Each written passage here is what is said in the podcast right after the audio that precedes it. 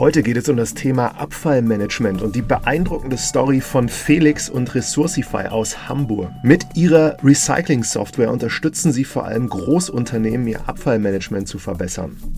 Erster Kunde war damals Hornbach, die dank Resourcify ihre Kosten deutlich reduzieren konnten. Um wie viel konnte ich fast gar nicht glauben, Felix verrät es im Podcast. Vor wenigen Wochen wurden sie mit dem renommierten German Innovation Award in der Kategorie Excellence in Business to Business Information Technologies ausgezeichnet, im Berliner Futurium. Und dazu möchten wir nochmal ganz herzlich gratulieren. Wie sie dorthin gekommen sind, erzählt euch Felix im Podcast und noch eine kurze Information in eigener Sache. Das ist hier vorerst erstmal die letzte Folge. Ich mache jetzt eine längere längere Pause, da ich unter anderem ein Buch schreiben werde zu diesem Podcast. Und es geht sehr wahrscheinlich dann erst im Herbst, Winter weiter. Eventuell veröffentliche ich mal einzelne Interviews zwischendurch. Und wenn ihr sicherstellen wollt, dass ihr nichts verpasst, dann abonniert uns überall da, wo es Podcasts gibt. Und wir freuen uns natürlich sehr über Bewertungen bei Spotify und Apple Podcasts. Zum Beispiel, damit die großen Plattformen uns finden, aufgreifen und hoffentlich anderen vorschlagen, die davon ebenfalls profitieren können. Und nun ganz viel Spaß mit Felix und Resourcify und bis bald bald.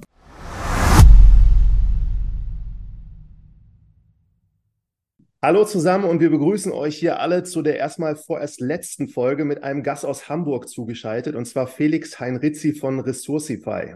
Moin, ich freue mich, dass ich dabei sein kann. Moin ist gut, kommt direkt hier wie gesagt, aus Hamburg. Aus dem Norden. Hallo. Aus, aus dem Norden. Jasmin ist auch wieder mit dabei und wir haben heute äh, ein ganz spannendes Thema, nämlich Abfall. Zum guten Ende kommen wir zu dem wichtigsten Thema somit, was da verursacht wird und Felix beschäftigt sich da im Detail mit.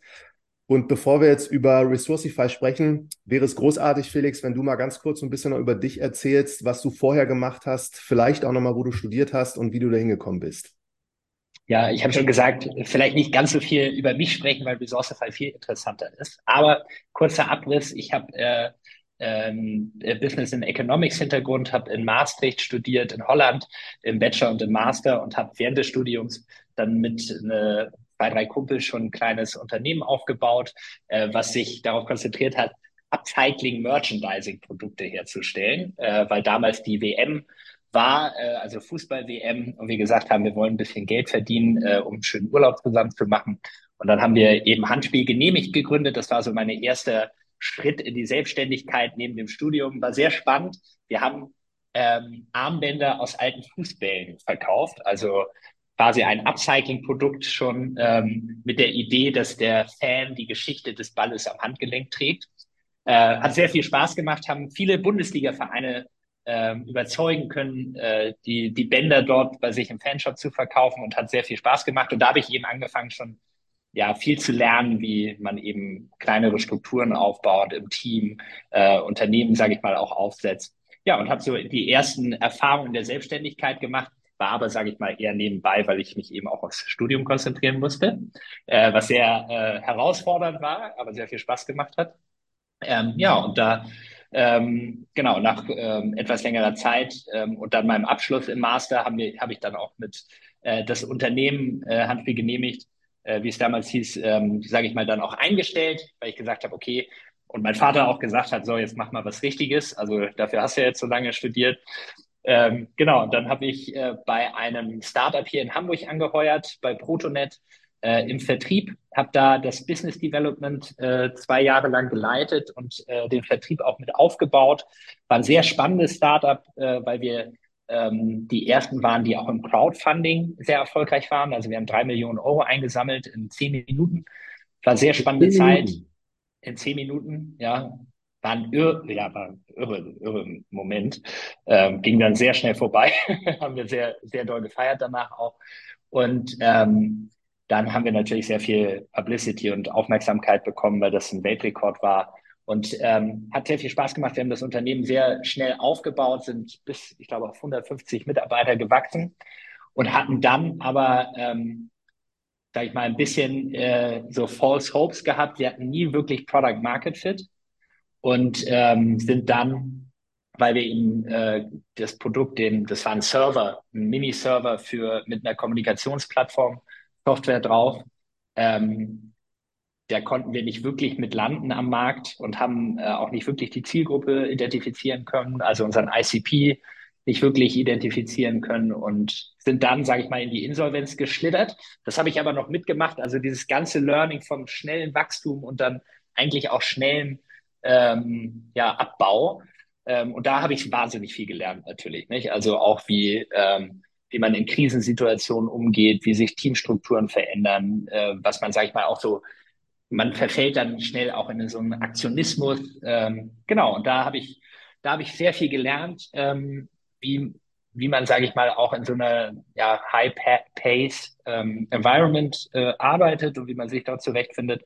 Ja, und dann habe ich ähm, Gary kennengelernt, meinen Co-Founder und Pascal, ähm, eher per Zufall über Facebook. Die haben eine Anzeige geschaltet weil sie jemanden im Vertrieb gesucht haben. Und ich, diese Anzeige hat mich angesprochen, weil erstmal drin stand, es ist, hat was mit Recycling zu tun und es ist eine Software. Und das war genau das, was ich gemacht habe vorher. Und dann habe ich gesagt, okay, die, die Kollegen, die höre ich mir mal an. Und dann habe ich sie getroffen und es hat sofort gefunkt. Wir haben die gleiche Vision. Wir wollen nämlich Unternehmen dabei unterstützen, die Zero Waste Ziele zu erreichen oder die Zero Waste Vision zu leben und äh, das Recycling zu verbessern. Und so haben wir dann Resourcify gegründet und sind jetzt seit einigen Jahren dabei. Und ähm, ja, auch gut dabei, dass Resourcify so wächst. Genau. Ja. Eine Frage nochmal: Wie bist du denn aus Hamburg nach Maastricht gekommen damals?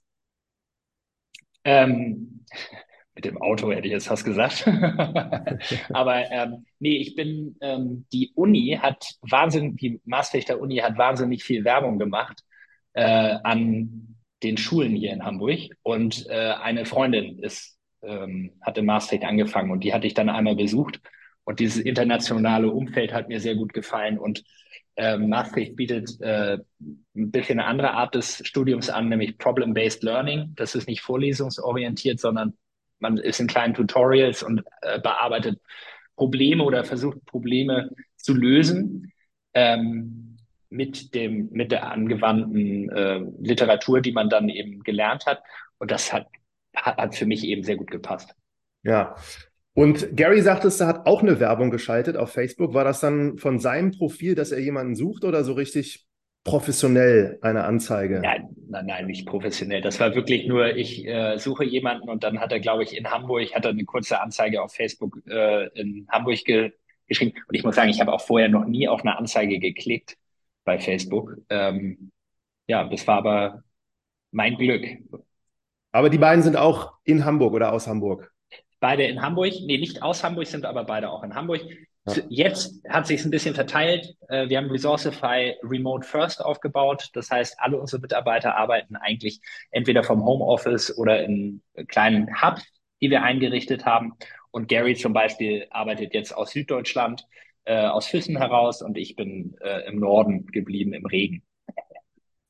Dann erzähl doch gerne mal, was ihr jetzt heute macht mit Resourcify und vielleicht im zweiten Zug nochmal in der Anfangsphase, was eigentlich eure ursprüngliche Idee war damals. Ja, also jetzt Resourcify ist ein Cleantech-Unternehmen, was sich eben darauf spezialisiert hat, Software für die Abfallwirtschaft zu entwickeln. Und wir haben eine vollumfängliche innerbetriebliche Abfallmanagement-Plattform entwickelt, die es großen Unternehmen mit ja, komplexen Entsorgungssituationen ermöglicht, ähm, den kompletten operativen Abfallmanagement-Prozess digital abzubilden. Das heißt, Sie können alle Container, Behälter, alle Abfallströme eben an den Entsorger digital beauftragen. Der meldet ähm, alle Informationen, Dokumente, Wiegescheine, Qualifikation des Abfalls zurück. Und äh, der gesamte Prozess ist automatisiert dabei. Und unser System äh, bietet dann, sage ich mal, alle möglichen Auswertungen, Dokumentationen, abfallrechtliche äh, Themen ab, sodass das Unternehmen eine sehr starke Transparenz bekommt über ihre Abfälle oder über die Abfälle und Wertstoffe, um dann mit diesen Daten Optimierung anzustoßen. Also Optimierung im Sinne von einer besseren Sortierung, höhere Recyclingquote, äh, effizientere Transporte und man muss sich vorstellen, die meisten Unternehmen haben das nicht, auch große Unternehmen nicht, ähm, weil sie entweder den Bereich eher außer Acht gelassen haben oder noch nicht der Fokus darauf war. Das heißt, die meisten Unternehmen haben eine Excel-Tabelle und ähm, rufen den Entsorger an oder schicken sogar noch einen Fax und ähm, genau, haben dadurch natürlich überhaupt gar keinen Einblick, ähm, wel welche Abfälle wo anfallen. Und das ist erschreckend, weil das sind Unternehmen wie äh, ja, Großunternehmen wie große Retailer oder Fast-Food-Restaurants, die eben keine Ahnung haben, wie viel Abfall wo anfällt. Und damit können sie natürlich dann auch nicht wirklich sagen, wir optimieren, wir wollen besser werden, wir wollen raus aus, äh, aus der Verbrennung zum Beispiel. Genau, wir geben den Unternehmen eine Datentransparenz, eine Plattform, damit das eben effizienter äh, abgewickelt werden kann und unterstützen sehr stark in der Optimierung. Also ja, ich kenne jetzt so, ich kenne jetzt so die Abfälle aus so einem Einfamilienhaus, ich kenne so die Abfälle aus so Mehrfamilienhäusern und weiß, wie das normalerweise aussieht, wenn du das dahin bringst in diese verschiedenen Tonnen. So beim Unternehmen ist mir das ehrlich gesagt gar nicht so bewusst. Wie sieht das denn da aus? Also die haben da auch eine riesengroße Fläche und da sind unterschiedliche Abfälle und dann rufen die einfach jemanden an, der das abholt? Genauso ähnlich. Es ist eigentlich sehr ähnlich wie zum, zum Hausabfall, nicht Hausmüll. Also äh, Unternehmen in Deutschland oder in Europa sind verpflichtet, äh, Abfälle zu sortieren. Das heißt, sie müssen schon in bestimmte Abfallfraktionen sortieren. Klassisch sind das äh, Papier, Metalle, Bioabfall, Plastik, ähm, Holz äh, und andere Sachen, also Bioabfälle zum Beispiel. Und ähm, viele Unternehmen tun das in dem Sinne auch, also haben dann einen Containerplatz oder einen, einen kleinen Raum, äh, wo sie eben verschiedene Behälter und Container aufgestellt haben, wo die Mitarbeiter dann schon die verschiedenen Abfälle sortieren. Und je größer ein Unternehmen ist, also wie gesagt, wenn man jetzt mal ein Produktionsunternehmen hat, äh, was äh, vielleicht für Mercedes irgendwas produziert, Airbags oder so, da fallen natürlich auch während der Produktion Abfälle ab. Da gibt es Transportverpackungen, da gibt es äh, ähm, Abfälle aus der Kantine. Also der, es gibt wahnsinnig viele Abfallströme in einem Unternehmen, die man separat in verschiedenen Containern und Behältern ähm, sortieren kann. Ähm, und dann funktioniert es genau, wie du es gesagt hast. Der Mitarbeiter sieht, der Container ist voll, der muss abgeholt werden, damit er nicht überläuft. Dann rufe ich mal den Entsorger an. Der holt dann den Container ab, nimmt das Material mit, ver verwiegt das bei sich auf dem Hof und verwertet das dann oder bringt das zurück äh, oder verbrennt es. Mhm. Genau. Und es gibt viele Unternehmen, wie gesagt, haben natürlich schon Entsorgungskonzepte entwickelt, also so diese die, was ich gerade gesagt habe, die klassischen ähm, Abfälle, die sie trennen. Aber das ist erst der Anfang. Und je fein granularer man sortiert als Unternehmen, desto mehr kann man aus Abfällen Wertstoffe machen. Und diese Wertstoffe kann man verkaufen, weil sie eben eine Ressource sind mhm. und damit eben auch Geld verdienen. Und das ist dann der Business Case dahinter. Und vielleicht dazu wäre ein Beispiel. Die Firma Hornbach, Baumarktkette in Deutschland, ähm, ist unser längster Kunde, auch erster Kunde. Jetzt seit vier, viereinhalb Jahren nutzen wir unsere Plattform. Und Hornbach hatte, bevor wir Resourcify eingeführt haben, knapp 11 Millionen Euro Abfallkosten äh, insgesamt in ganz Europa. Ähm, und wir haben es und ähm, haben, ich glaube, in fünf Abfallströme sortiert und hatten acht Entsorger europaweit, die das entsorgt haben. Und mit unserer Plattform haben wir immer weiter optimiert, haben immer weiter neue Partner gefunden, haben fein granularer gesehen, was in den Containern ist, was man noch separieren könnte, wo man auch mehr Geld verdienen kann, wenn man das separiert. Also immer den Business Case im Blick, haben diese 11 Millionen Euro Abfallkosten reduzieren können auf 6 Millionen wow. haben zusätzlich aber noch aus der Vermarktung der Wertstoffe, die wir darauf reagiert haben, 4 Millionen Euro Profit generieren können. Das heißt, es ist, wir, wir sind fast, wir haben es fast geschafft, die, die, die Entsorgung aus, von einem Cost Center zu einem Profit Center zu machen. Und dabei die Recyclingquote erheblich erhöht, nämlich knapp 90, 98 Prozent. Ich glaube, das müsste der Grund sein, warum sehr viele andere Unternehmen auch eure Software kaufen oder eure Plattform nutzen. So ist es. Also wir sind da stark im Wachstum gerade, ja. Ja. Ähm, da noch mal eine kurze Frage, also dass ich es richtig verstanden habe, ihr analysiert dann auch, was die für Müll haben, was da halt anfällt und wie geht das? Also habt ihr da irgendeinen Partner, der dann das durchguckt und sagt, das müsste hier anders gemacht werden oder wie geht das? Ja, also zuallererst machen wir, äh, geht es erstmal darum, dass unsere Software operativ eingesetzt wird, damit wir eben die Daten ähm, generieren oder damit die Plattform die Daten generiert, die es dann dem Unternehmen erlaubt, ähm, zu sehen, eine Abfallstatistik zu erstellen und überhaupt zu sehen, was, was los ist. Wenn das Unternehmen sagt, äh, ich möchte auch weiter optimieren, Kosten einsparen, besser recyceln, höherwertig recyceln, dann kommt das Unternehmen meistens wieder zurück auf uns und fragt, ob wir unterstützen können. Und unsere Software gibt bereits Optimierungsvorschläge.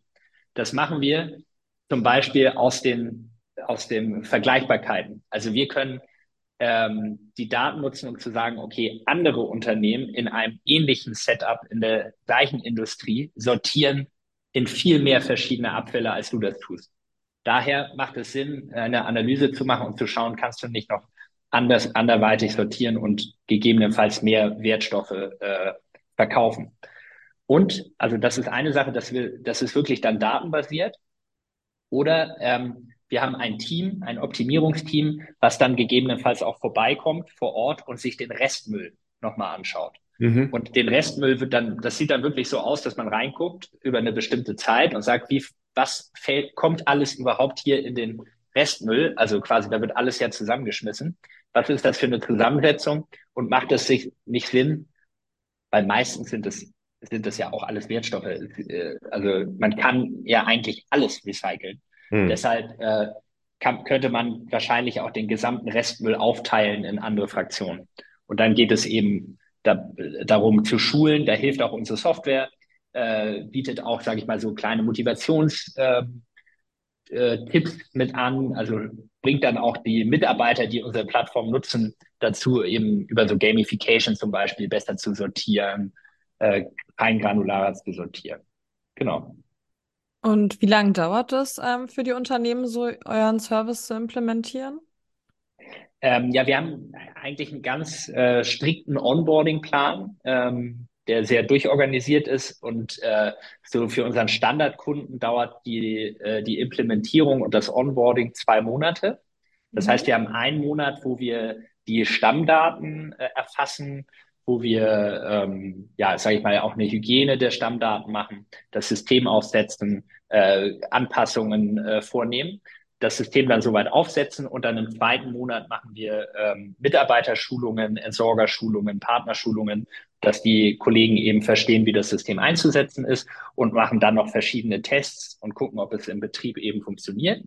Und dann gehen wir nach dem zweiten, also Ende des zweiten Monats eben in den ähm, ins Produktivsystem und dann in den ähm, Live-Betrieb. Okay. Ja, also ist eigentlich recht zügig. Ja, auf jeden ähm, Fall. Genau. Welche, welche Branchen sind denn so die größten Abfallverursacher? Ähm, die sind eigentlich europaweit, äh, sind alles die gleichen. Also das ist einmal ähm, Construction, das ist also äh, die ganze Baubranche. Das ist eigentlich von der Masse her der größte. Nicht kann man sich auch vorstellen, wenn Gebäude abgebrochen wird, dass dann natürlich sehr viel Material anfällt. Ähm, das heißt, Baubranche größter, danach kommt äh, Manufacturing oder Product, Production, also alle Hersteller und dann ähm, Retail, also Einzelhandel. Und das sind genau auch die Branchen, wo wir auf, auf die wir uns fokussieren.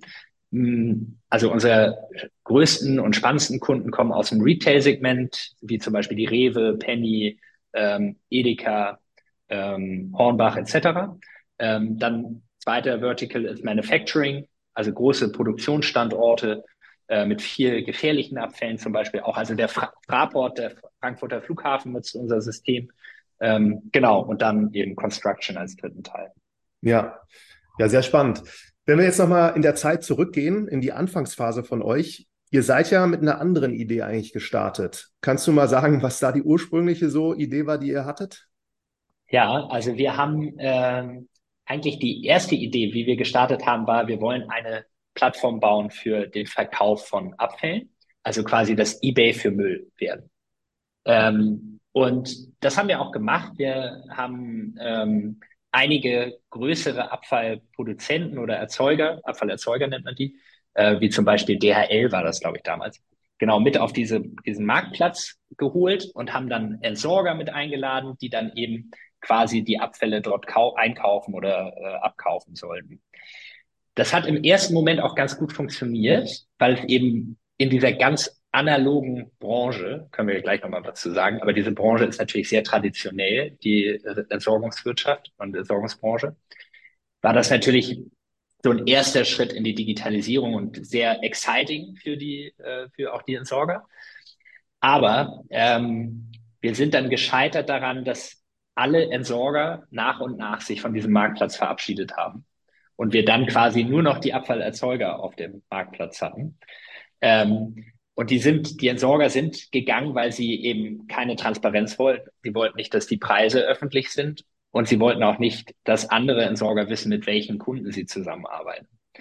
Also da ist die Branche dann doch so verschlossen und hat so große Margen, die ähm, genau, die äh, durch die Transparenz oder Intransparenz auch entstehen, dass das eine Gefährdung des Businessmodells dann auch ist. Ja. Oder war. Über wie lange? Und dann haben wir, das war gar nicht so lange. Wir haben äh, vielleicht zehn Monate. Genau, zehn Monate, weil wir ja auch die Plattform gebaut haben. Also zehn Monate haben wir das gemacht und dann, wie gesagt, haben wir aber schon während der zehn Monate eben sehr viel auch mit den Entsorgern gesprochen und sehr viel gehört und auch mit den Abfallerzeugern. Und dann, ähm, genau, haben wir, ähm, vielleicht, wenn ich das kurz so zu Ende erzählen soll, äh, darf, ähm, haben wir ähm, die, ähm, also während, während quasi die Entsorger sich verabschiedet haben, haben wir Befragungen durchgeführt und gesagt, okay, was ist denn eigentlich wirklich das Problem? Und das, was wir herausgefunden war, dass eben die meisten Unternehmen, die Abfallerzeuger, gar nicht wissen, was sie für Abfälle haben, um die dann auch auf so eine Plattform, auf so einen Marketplace zu bringen. Das heißt, wir haben gesagt, okay, erste Problem ist einmal, die Unternehmen wissen nicht Bescheid. Und zweites Problem ist, dass die Entsorger nicht mitspielen. Und dann haben wir gesagt, wir konzentrieren uns auf das erste Problem, schaffen eine kleine, einfache Lösung, dass Unternehmen per App eben herausfinden können, was sie für Abfälle haben, haben dann die Mine Recycling App gebaut, ähm, die es eben kleinen und Mittelständlern erlaubt hat, sehr schnell eben ein Ei zu bekommen. Es gab da auch eine Gesetzesänderung, die Gewerbeabfallverordnung, wo man eine gewisse Dokumentation erzeugen musste. Die konnte die App dann eben erfüllen oder erstellen. Und ähm, damit sind wir dann, sage ich mal, rausgegangen und haben kleine mittelständische Unternehmen eben angeschrieben, haben äh, viel Telefonakquise auch gemacht. Ähm, genau, und das hat ganz gut funktioniert, weil eben diese Gesetzgebung auch einen gewissen Druck erzeugt hat, äh, da was zu tun. Ähm, aber es ging uns in dem Sinne nicht schnell genug. Äh, wir sind nicht schnell genug gewachsen, hatten zwar weiß ich, 100, 200 äh, App-Nutzer und auch Unternehmen, namhafte kleine Unternehmen, die da äh, die Abfälle ähm, abgewickelt haben. Und gezahlt haben, haben auch. Und gezahlt haben, genau, dafür gezahlt haben. Ähm, aber das ging nicht schnell genug. Der also die, der Vertrieb war zu langsam und zu ineffizient. Und dann haben wir gesagt, okay, wer ist denn der Multiplier? Und dann haben wir gesagt, okay, eigentlich ist der Entsorger. Der hat ja seine ganzen Kunden. Der, die Kunden müssen diese äh, Dokumentation erfüllen. Das heißt, wir gehen jetzt zum Entsorger und bieten ihm quasi eine Lösung an, dass er seinen Kunden äh, das Tool an die Hand geben kann. Und dann, ähm, genau, dann haben wir uns quasi vom Abfallerzeuger gepivotet auf den Entsorger haben gesagt, okay, wir konzentrieren uns auf den Entsorger und unterstützen ihn, digital den Kunden anzuschließen, um damit die Abfälle eben verwaltet werden können. so, das war quasi von dem Marktplatz dann über den Abfall, kleinen Abfallerzeuger hin zum Entsorger. Und der Entsorger, das hat dann, dann haben wir für den Entsorger Kundenportale gebaut und eben diese App weiter ausgebaut, so dass der Entsorger eben noch viel mehr digital mit dem Kunden in Kontakt treten kann, den Informationen geben kann und eben immer auch mit dem Hinblick, okay, wir wollen das Recycling fördern, also immer mehr Transparenz schaffen durch die Daten, die zur Verfügung stehen. Aber und mit der Idee, dem Entsorger quasi dann diese Akquise auch zu überlassen, indem er da einfach seine Abfallverursacher anschließt. Und genau. Ja. ja, also wir haben gesagt, der Entsorger, der kennt ja seine Kunden, der muss das quasi einfach dann rausgeben. Und das ist, war auch nicht ganz so einfach gedacht. Ähm, der Entsorger ist, äh, hat sich sehr schwer getan, ähm, sage ich mal, dann Vertrieb für ein digitales Tool zu machen, weil die Jungs verkaufen Abfallmanagement oder Abfallentsorgung eher gesagt und eben keine App-Lösungen. Und ähm, deshalb war dahingehend, sage ich mal, wir haben es schnell verkauft. Die haben auch viele Entsorger in Deutschland begeistern können, unser Portal einzusetzen. Aber die Nutzung, die Aktivierung war extrem schwierig. Wir haben die Kunden quasi, dann haben wir selber mit dem Entsorger zusammen, haben wir ähm, Ak ja, Akquise quasi gemacht, aber es war einfach auch nicht effizient. Und nebenbei haben wir immer mehr Anfragen bekommen von eben Großunternehmen, die eine komplexe Entsorgungssituation haben, die gesagt haben, die App ist super, Portal sieht auch gut aus, aber wir haben ganz andere Anforderungen. Viel, wir brauchen viel mehr Operative, wir brauchen viel mehr Dokumentation, äh, damit wir noch eine bessere Transparenz bekommen.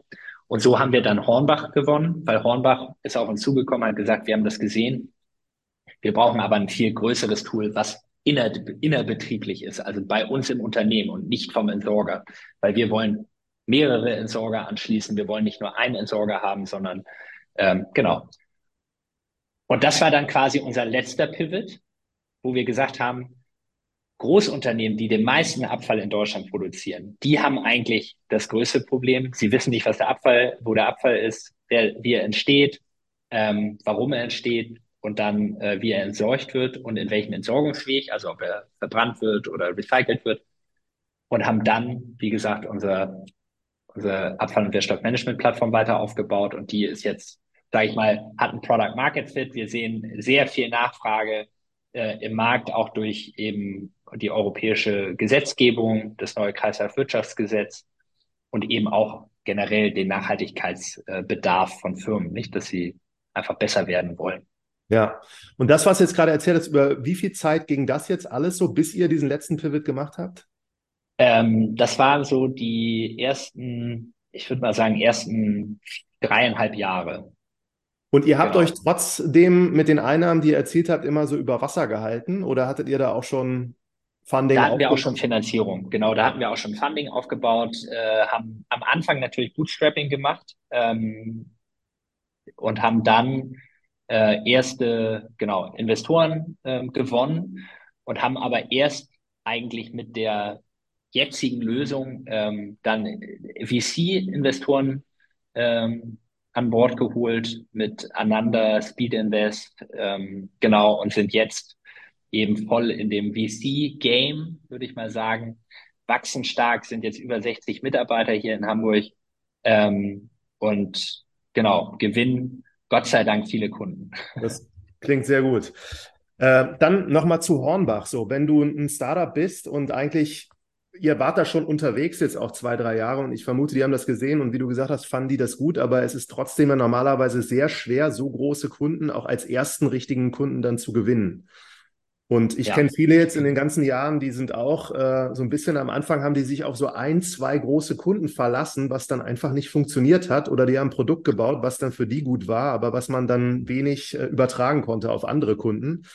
Deswegen würde es mich nochmal interessieren, wie das gelaufen ist. Haben die sich dann mit dir in Verbindung gesetzt und wie hast du dann erkannt, dass sich das lohnt, eigentlich da jetzt hinterher zu gehen? Ja, also wir haben der Kontakt damals kam zustande über einen, äh, einen Entsorger und einen Partner von uns, mit dem wir auch das Portal hatten. Und der hatte gesagt, ähm, die Hornbach-Kollegen, die wollen eine eigene Lösung bauen und suchen gerade, sind gerade am Markt äh, auf der Suche nach einer Softwarefirma. Und über den Kontakt habe ich mich dann quasi mit den Kollegen von Hornbach äh, in Verbindung gesetzt und bin einfach wirklich vorbeigefahren und habe über einen Anforderungsworkshop erstmal herausgefunden, was äh, Hornbach eigentlich für Pain Points hat und was wirklich nötig ist, damit wir diese Pain Points ähm, aus dem Weg räumen können. Und das war schon sehr nah dran an den Lösungen, die wir vorher gebaut haben und an der Expertise, die wir vorher gesammelt haben, so dass sich eben durch die Erfahrung, die wir über die Jahre da schon gesammelt hatten, den ähm, Hornbach-Kollegen eben sehr viel Wissen, glaube ich, mit an die Hand geben konnte, was denen schon geholfen hat, paar Punkte, bevor wir überhaupt vertraglich uns geeinigt haben, ähm, direkt umzusetzen. Mhm. Und ähm, was Hornbach wichtig war in dem Moment, war eben, dass wir eine unabhängige äh, Firma, die nicht vom Entsorger ähm, gesteuert ist, äh, anheuern können. Ähm, und keine, sage ich mal, SAP oder große Consulting-Bude, äh, sondern eher ein dynamisch kleineres Team. Damals waren wir nur zu acht. Also ähm, genau, sind wir, bin ich noch mit, mit Screenshots haben wir dann gebastelt, äh, um zu zeigen, wie so ein Tool aussehen könnte. Aber wir haben Hornbach immer, und das war, glaube ich, das war der Schlüssel zum Erfolg, auch mit Hornbach, dass die Kollegen gesagt haben, wir möchten eine Lösung bauen, die nicht nur für uns äh, im Markt und nicht, nicht nur für uns funktioniert, sondern ähm, für alle im Markt, weil wenn wir uns jetzt quasi nur eine Lösung einkaufen, die auf uns customized ist, dann ähm, wird die sehr teuer. dann wird die in der Zukunft halt äh, immer teurer für uns und wir müssen euch immer wieder beauftragen, um einzelne Anpassungen zu machen. Und da haben wir genau die gleiche Vision gehabt. Also auch wir haben gesagt, es macht nur Sinn, ein Produkt zu bauen, was am Markt äh, eine, eine Nachfrage hat, weil nur so ist, ist es finanzierbar und nur so ähm, profitiert im Nachhinein auch Hauenbach von der Expertise von anderen Unternehmen, die wir eben dann über die Entwicklung mit reinbringen ins Produkt. Mhm. Und deshalb, glaube ich, ist das erfolgreich geworden, weil sie eben, weil Hornbach kein Kunde war, der ge gesagt hat, so ihr baut nur Customization für uns, sondern wir öffnen das für einen breiten Markt, für einen Standardprozess. Mhm. Also letzte Frage da nochmal zu, weil das selten so war, dass jemand einfach vier, fünf äh, einfach so Richtungswechsel vollzogen hat, mit denen ich gesprochen habe. Ähm, hattet ihr dieses Konzept eigentlich mit diesem Lean Startup und MVP und Pivot, habt ihr das immer im Kopf gehabt oder ist das so ein ganz automatischer Prozess gewesen, den ihr da einfach gemacht habt?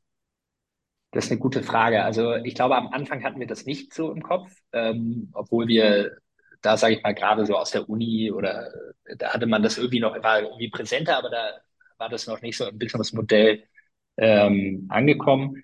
Nachher, als wir dann schon weiter Investoren hatten, ähm, ist das natürlich eine ganz andere Story, wo man sich dann vor anderen verantworten muss und ähm, dann auch eben wirklich strategisch äh, schon sehr weit, viel weiter in die Zukunft gucken muss und sagen muss, okay, wenn wir jetzt schon nicht die Zahlen erreichen, müssen wir uns halt ähm, darum bemühen, eben schnell ein MVP zu, zu bauen und zu gucken und zu validieren, wo der richtige Markt ist. Ja. Also ich glaube, das wurde immer mehr und das machen wir ja heute immer noch nicht. Also ich glaube, also unser Produkt hat zwar eine gewisse Reife und auch eine gewisse ähm, Nachfrage jetzt erreicht und eine Product Market Fit, aber der Product Market Fit ist ja nicht für immer. Also der wird sich durch Konkurrenz oder durch äh, andere Sachen ja auch wieder bewegen und der ist ja, äh, ja flexibel und da glaube ich, arbeiten wir ja auch täglich dran, dass wir da ständig neue Kundengruppen aufmachen, neue ähm, ja, Produkte aufbauen.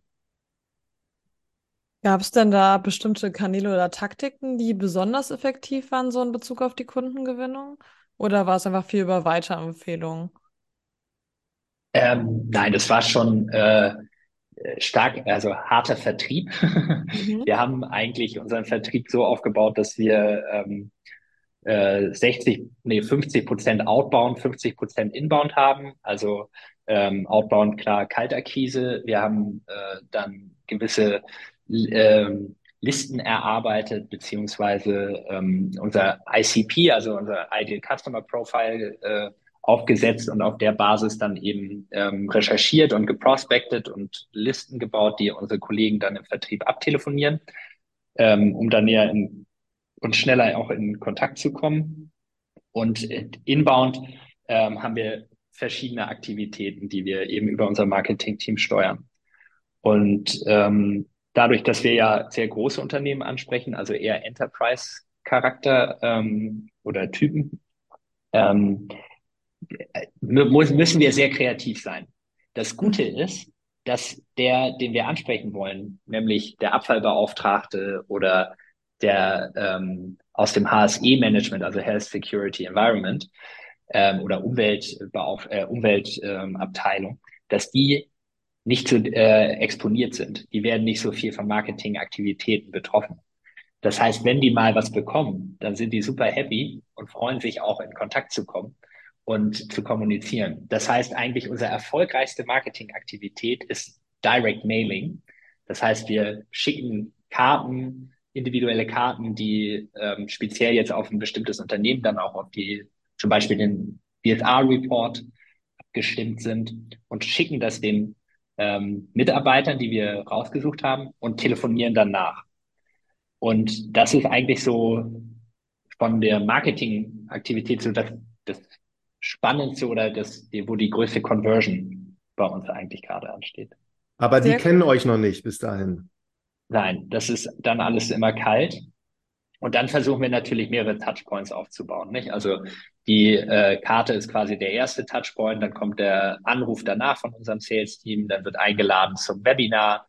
Ähm, wir haben äh, teilweise auch Meetups, ähm, da, dazu laden wir ein, also dass wir vor Ort ähm, äh, eben so Knowledge Hubs haben, wo wir ein bisschen was über die Abfallentsorgung erzählen und die Optimierung.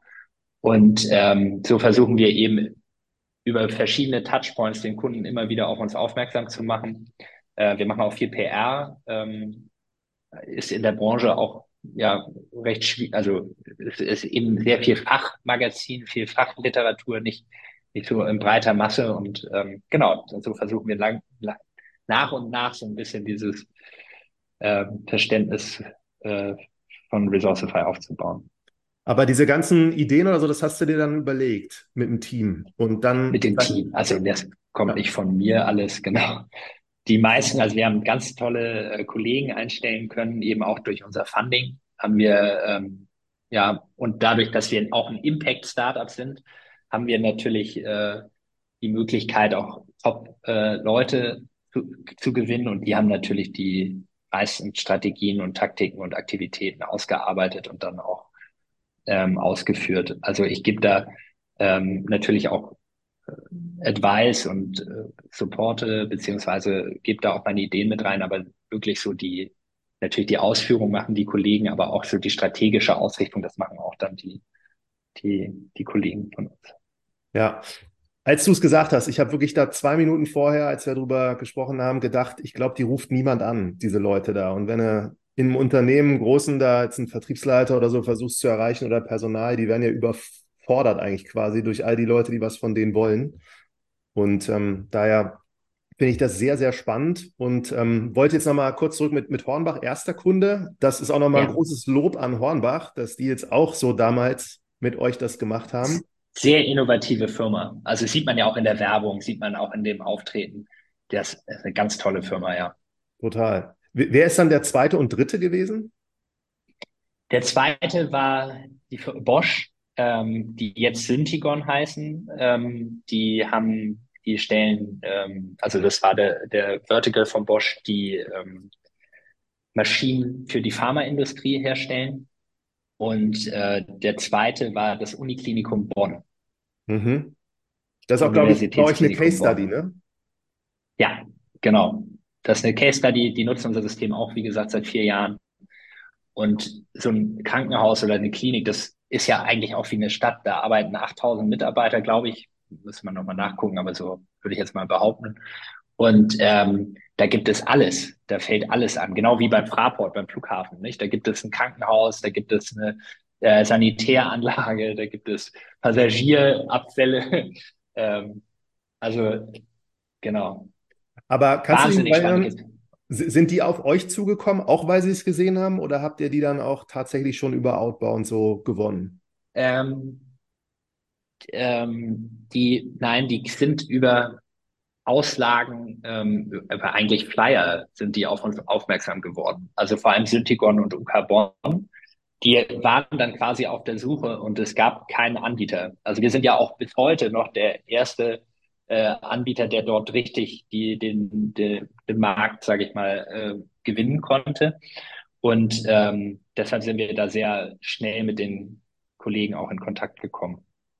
Spannend. Und jetzt seid ihr, ich glaube, bei deutlich mehr als, als 50, die ihr da ja. habt. Und ähm, mit diesem Outbound, Inbound, was du erklärt hast, hat sich das retrospektiv irgendwann verschoben, dass ihr am Anfang wirklich nur dann eher Outbound gemacht habt? Oder ist das auch von Anfang an schon so gewesen, dass ihr das so parallel aufgesetzt habt? wir haben von Anfang an das parallel aufgesetzt und wirklich gesagt, wir müssen, weil wir eben keine Brand hatten damals, nicht? Und es dann sich nicht wirklich gelohnt hat zu sagen, okay, wir stecken jetzt sehr viel äh, Budget in Marketingmaterialien, die dann jemand bekommt, aber mit, also mit Resourcefy niemand was anfangen kann. Das heißt, wir haben da, sage ich mal, uns ja auch sehr auf das Outbound ähm, Outbound-Aktivitäten konzentriert, was ja auch gut funktioniert hat. Also deshalb hat, hat es sich gelohnt. Wir haben dann aber über Zeit immer mehr Inbound-Aktivitäten gemacht, ähm, waren natürlich auch äh, viel auf Messen, viel auf ähm, Events, was sehr viel geholfen hat, wo wir die äh, Brand Awareness auch gesteigert haben in der Branche, eben viel PR gemacht ähm, und haben uns dann eben mehr und mehr auf das Inbound und auf die ähm, Marketing Qualified Leads, MQLs, äh, fokussiert und hatten dann eine Zeit, wo wir quasi Outbound sogar eingestellt haben. Ähm, und das war im Q4 letzten Jahres. ähm, haben wir uns wirklich nur auf die Marketing Qualified Leads konzentriert und haben jetzt aber, also dann über in Q1, Q2 jetzt wieder, wieder angefangen mit Outbound, weil wir gemerkt haben, wir können uns nicht voll auf ähm, eben die, die MQLs verlassen, mhm. ähm, beziehungsweise ist es einfach, ja, die, der Outbound ist sehr wichtig in unserem Segment. Verstehe. Und nochmal kurz zu den Messen und auch PR. Was war so die Geschichte, die ihr erzählt habt oder wie ihr das gemacht habt, dass das so funktioniert hat für euch?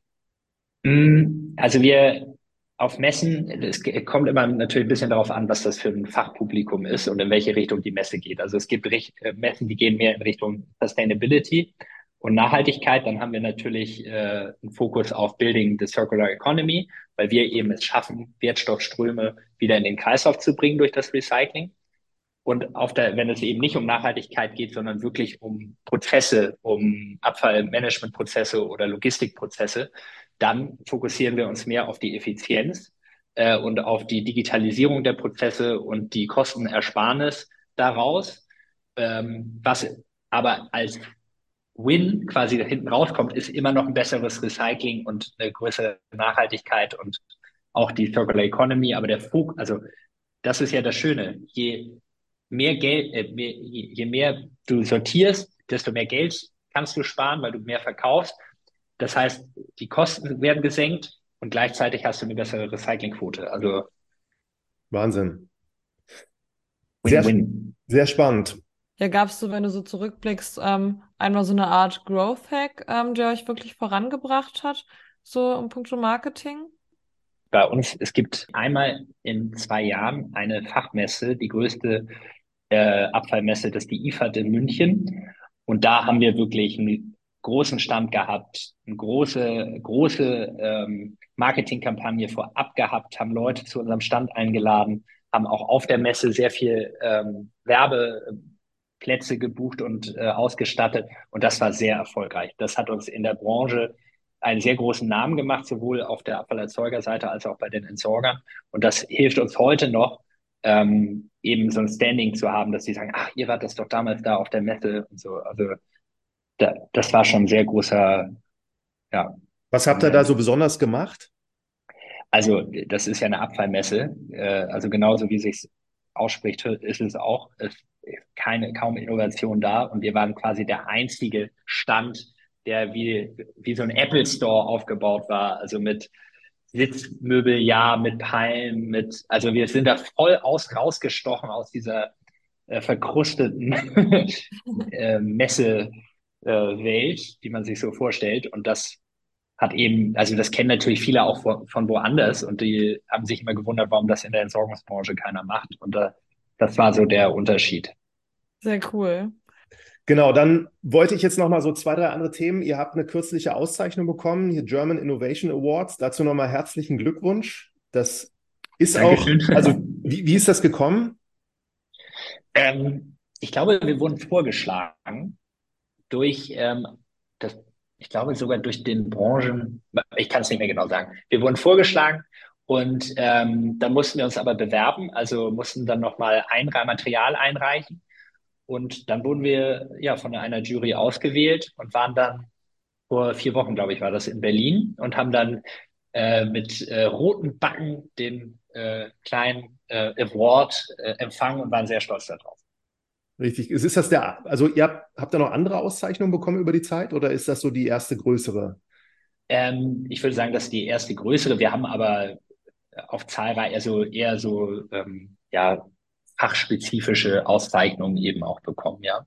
Ja, genau. Und wenn man auf eurer Website da so rumscreent, da sind ja echt viele namhafte, auch den von dem vom Klinikum habe ich gesehen, der hat da kurz was zugesagt als Referenz. Dann habt ihr da die namhaften Investoren, da sind ein paar andere Kunden auch nochmal aufgelistet. Dann habe ich gesehen, dass ihr eine Studie rausgegeben habt. Da hast du vorhin auch kurz schon gesagt. Weiß jetzt nicht mehr, das war, glaube ich, der Sustainable Index Report ja. sogar im Manager-Magazin gelandet ist. Ja, da waren wir sehr happy drüber, dass das so einen Aufschlag hat. Genau das wollten wir auch erzeugen, äh, weil das trägt zum einen natürlich zur Brand Awareness bei und dann äh, hoffen wir natürlich auch ähm, äh, auf Leads, also dass daraus dann irgendwann Leads werden. Also wir haben diesen Index-Report schon seit zwei Jahren jetzt, ähm, den wir jedes Jahr, sage ich mal, dann auch veröffentlichen, wo wir die ähm, Corporate Social Responsibility Reports, also CSR Reports screenen mhm. und auch bewerten nach bestimmten Kriterien, die wir mit auch einer Agentur entwickelt haben, die auch öffentlich dann einsehbar sind über den Report, äh, wo man dann sehen kann, okay, was sind die Recyclingquoten? Wie häufig wird ähm, das Abfallmanagement, sage ich mal, auch in dem Report genannt? Oder wir haben da verschiedene Kriterien, die eben dann zu dieser Indexierung ähm, führen. Und dieses Jahr haben wir uns überlegt, wir äh, machen das eben auch für die DAX-Unternehmen und schauen uns da speziell die CSR-Reports an und haben eben da die Best Performers und Low Performers genommen und die dann nochmal auch angeschrieben und nochmal gesagt, ob wir nicht äh, da nochmal ins Gespräch kommen können, um gegebenenfalls zu schauen, was sind die Best Practices, warum sie so gut sind oder was sind Sachen, die wir vielleicht aus den Gesprächen mit anderen mitnehmen können für die etwas Low-Performer, dass man da äh, auch nochmal unterstützen kann. Und das kam sehr gut an. Da wollen, wollen wir auch niemanden an die Wand malen, weil alle, das muss man auch sagen, unsere DAX-Unternehmen sind alles Unternehmen, die Nachhaltigkeit sich auf die Fahne geschrieben haben, die das ausgerufen haben, ähm, zu verbessern und auch immer besser zu werden. Und die tun wirklich schon viel. Und deshalb, äh, da ist keiner dabei, der jetzt sagt, Umwelt interessiert mich nicht. Das ist mir egal, sondern das sind alles ähm, Unternehmen, die da auch Geld investieren und die auch bereit sind, mehr Geld zu investieren. Ähm, und das ist, ist ja eigentlich ein sehr positives Zeichen auch für die Zukunft. Total. Da ist jetzt rausgekommen in dieser Grafik, dass äh, RWE so mit Abstand an Position 1 stand als größter Abfallverursacher. Danach kam BASF auch noch mal mit Abstand vor dem Drittplatzierten. Und dann kam Bayer und äh, dann kommt der ganze Rest. Aber da ja. nochmal die Frage, warum hat RWE so viel Abfall? Ähm, genau kann ich es jetzt auch nicht sagen. Ähm, liegt aber wahrscheinlich dabei daran, dass sie eben sehr viel, ähm, das ist ja immer auf die Menge bezogen, also auf das Volumen des Abfalls. Und ich glaube, RWE hat sehr viel äh, abgebrochen, also sehr viele Anlagen ähm, erneuert und neu ähm, ab oder dann alte Ablagen, Anlagen, Entschuldigung, abgerissen und Netzwerke äh, neu gebaut und dadurch entsteht eben ein wahnsinniges Volumen, was dann abtransportiert wird. Ja. Genau, also ich glaube, das sind auch teilweise Einmaleffekte, ähm, die dann Unternehmen so exponieren, aber genau, genau sagen kann ich es jetzt nicht. aber das steht in diesen Sustainability Reports richtig drin. Das steht da drin, genau. Ja. Ja, und es ist auch so, es gibt ja die ähm, CRSD-Regelung, äh, also also das eben reported werden muss ab einem, einer gewissen Größe und Umsatzzahl und Mitarbeiterzahl. Und diese Regelung geht jetzt äh, runter, ich glaube, auf 250 Mitarbeiter. Ab 2025 muss jedes Unternehmen eben der Größe das abgeben. Und das heißt, ähm, das wird immer interessanter und die Unternehmen müssen dann eben auch die Abfallkennzahlen und die Wertstoffkennzahlen mit aufnehmen. Hm. Spannend. Jetzt, weil das ja doch viele Gründer und Startups hier hören, da auch nochmal die Frage, die sind natürlich jetzt nicht so groß und ich glaube auch viele digitale Startups, die haben einfach jetzt nicht so viel Abfall, die sie verursachen. Aber hast du da auch noch so ein paar Ratschläge, was man denen mitgeben könnte, worauf sie achten sollen, was sie vielleicht nutzen können dafür, um das zu optimieren? Also am besten ist es eigentlich wie zu Hause, dass man den Abfall auch im Büro sortiert und dann ähm, quasi in die klassischen äh, Dinge, die man eben auch zu Hause sortiert, Papier, Bioabfall, ähm, Plastik, Plastik. und äh, genau und äh, Glas. Und dann ist man, glaube ich, sag ich mal, in einem Büroumfeld schon sehr gut aufge aufgesetzt. Okay, ich glaube, das. Und die Batterien nicht in den Restmüll schmeißen, das ist wichtig. Okay, auch nochmal ganz wichtiger Punkt, nicht die Batterien in den Restmüll. Ja. Sehr cool, Felix. Jetzt würde ich dich gerne mal abschließend fragen. Du hast jetzt da, ist jetzt über, das ist wann ge gewesen, hast du gegründet? 2018? Ja. Fünf Jahre und äh, eigentlich so fünf, wenn ich es richtig gezählt habe, vier, fünf so Pivots. Was sind denn für dich die Momente gewesen in diesen letzten fünf Jahren, wo du manchmal gedacht hast, oh weia, warum habe ich mir das angetan und wie soll das eigentlich weitergehen? Und umgekehrt, wo du dachtest, das ist der Wahnsinn, dass wir das so gemacht haben, wie wir es gemacht haben. Ja, also das, was man, das sieht man ja immer erst in der Retrospektive, dass man die richtigen Entscheidungen getroffen hat. Äh, in den Momenten ist es manchmal sehr unangenehm und man weiß auch nicht, okay, ist das jetzt äh, die richtige Richtung oder die gute Entscheidung?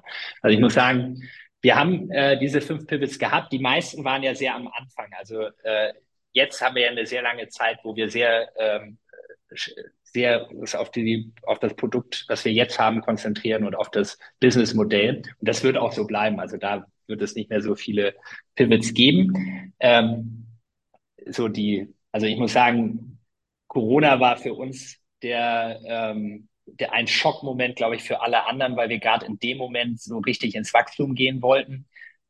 in dem, also das ist eigentlich wie ein Witz, weil wir haben äh, Anfang, ich, ich weiß gar nicht, wann das war mit Corona, erst ja Lock, äh, 2019, wir haben irgendwann, nicht? Äh, und wir haben, ähm, wir haben in dem Moment haben wir die, unsere Zielgruppe waren Krankenhäuser und Flughäfen. und äh, die Krankenhäuser hatten keine, natürlich keine Zeit und Flughäfen waren alle zu, hat, haben alle quasi in Kurzarbeit geschickt. Und da war schon ein Moment, wo ich gedacht habe, was machen wir hier eigentlich? Was, alle zu Hause. Das war schon so ein Moment, wo ich dachte, okay, das, ähm, das endet jetzt nicht gut. Und wir haben ja es aber auch irgendwie dann auch rausgeschafft, aber auch dadurch, dass eben das ganze Team da an einem Strang gezogen hat und wir alle zusammengestanden haben und dann auch die richtigen Entscheidungen, Entscheidungen getroffen haben. Ja. Krankenhäuser und Flughäfen Anfang Corona ist eine gute Zielgruppe. ja, toll. Verrückt. Jasmin, hast du noch Fragen? Ja, ich hätte noch eine Frage. Ähm, wenn du Ja. jetzt einmal so in die Zukunft der Abfallwirtschaft oder des Abfallmanagements guckst, ähm, was würdest du sagen, gibt es da so für ähm, bestimmte Technologien oder Trends und Entwicklungen, die in Zukunft vielleicht relevant sein könnten? Ja, auf jeden Fall. Also ähm, die Sortierung, also die Sortiermaschinen werden sehr viel granularer werden. Die werden sehr viel besser werden. Das heißt, äh, aus den Gemischen, also aus dem Restmüll, aus, äh, ähm, aus dem Abfall zur Beseitigung, da werden sehr viel äh, Materialien noch rausgezogen werden später durch eben auch An Analysen, äh, auch äh, künstliche Intelligenz. Also das wird alles dort mit reingearbeitet und damit wird, sage ich mal, die Sortierung Gott sei Dank in den Anlagen immer besser. Das ist ein großer Trend. Äh, zweiter großer Trend ist generell, dass wir auch, dass die Abfall, das Abfallmanagement immer digitaler werden wird. Und auch da, sage ich mal, durch äh, Data Mining und ähm, ja, Data Analyse sehr viel mehr Optimierung, äh, Optimierungspotenziale geschaffen werden können. Und was, das ist ja unser Ziel, dass wir eine Plattform schaffen wollen, die nicht nur äh, Entsorger integriert, sondern eben auch Unternehmen, die Abfälle eben brauchen als Ressource, um daraus wieder was zu produzieren. Also wirklich die Kreislaufwirtschaft digital abzubilden. Und ähm, das wird, das ist, also dieses, dieses digitale Netzwerk, das wird, äh, das wird kommen. Und da Sehr werden wir spannend. hoffentlich eine wichtige Rolle spielen. Ja, sehr cool. Auf jeden Fall. Super, dann sage ich ganz herzlichen Dank für deine Zeit, Felix, und äh, sehr gespannt, wie das mit Resourcify und euch weitergehen wird. Drückt die Daumen. Ich danke euch für die Zeit. Vielen Dank. Auf jeden Fall. Tschüss.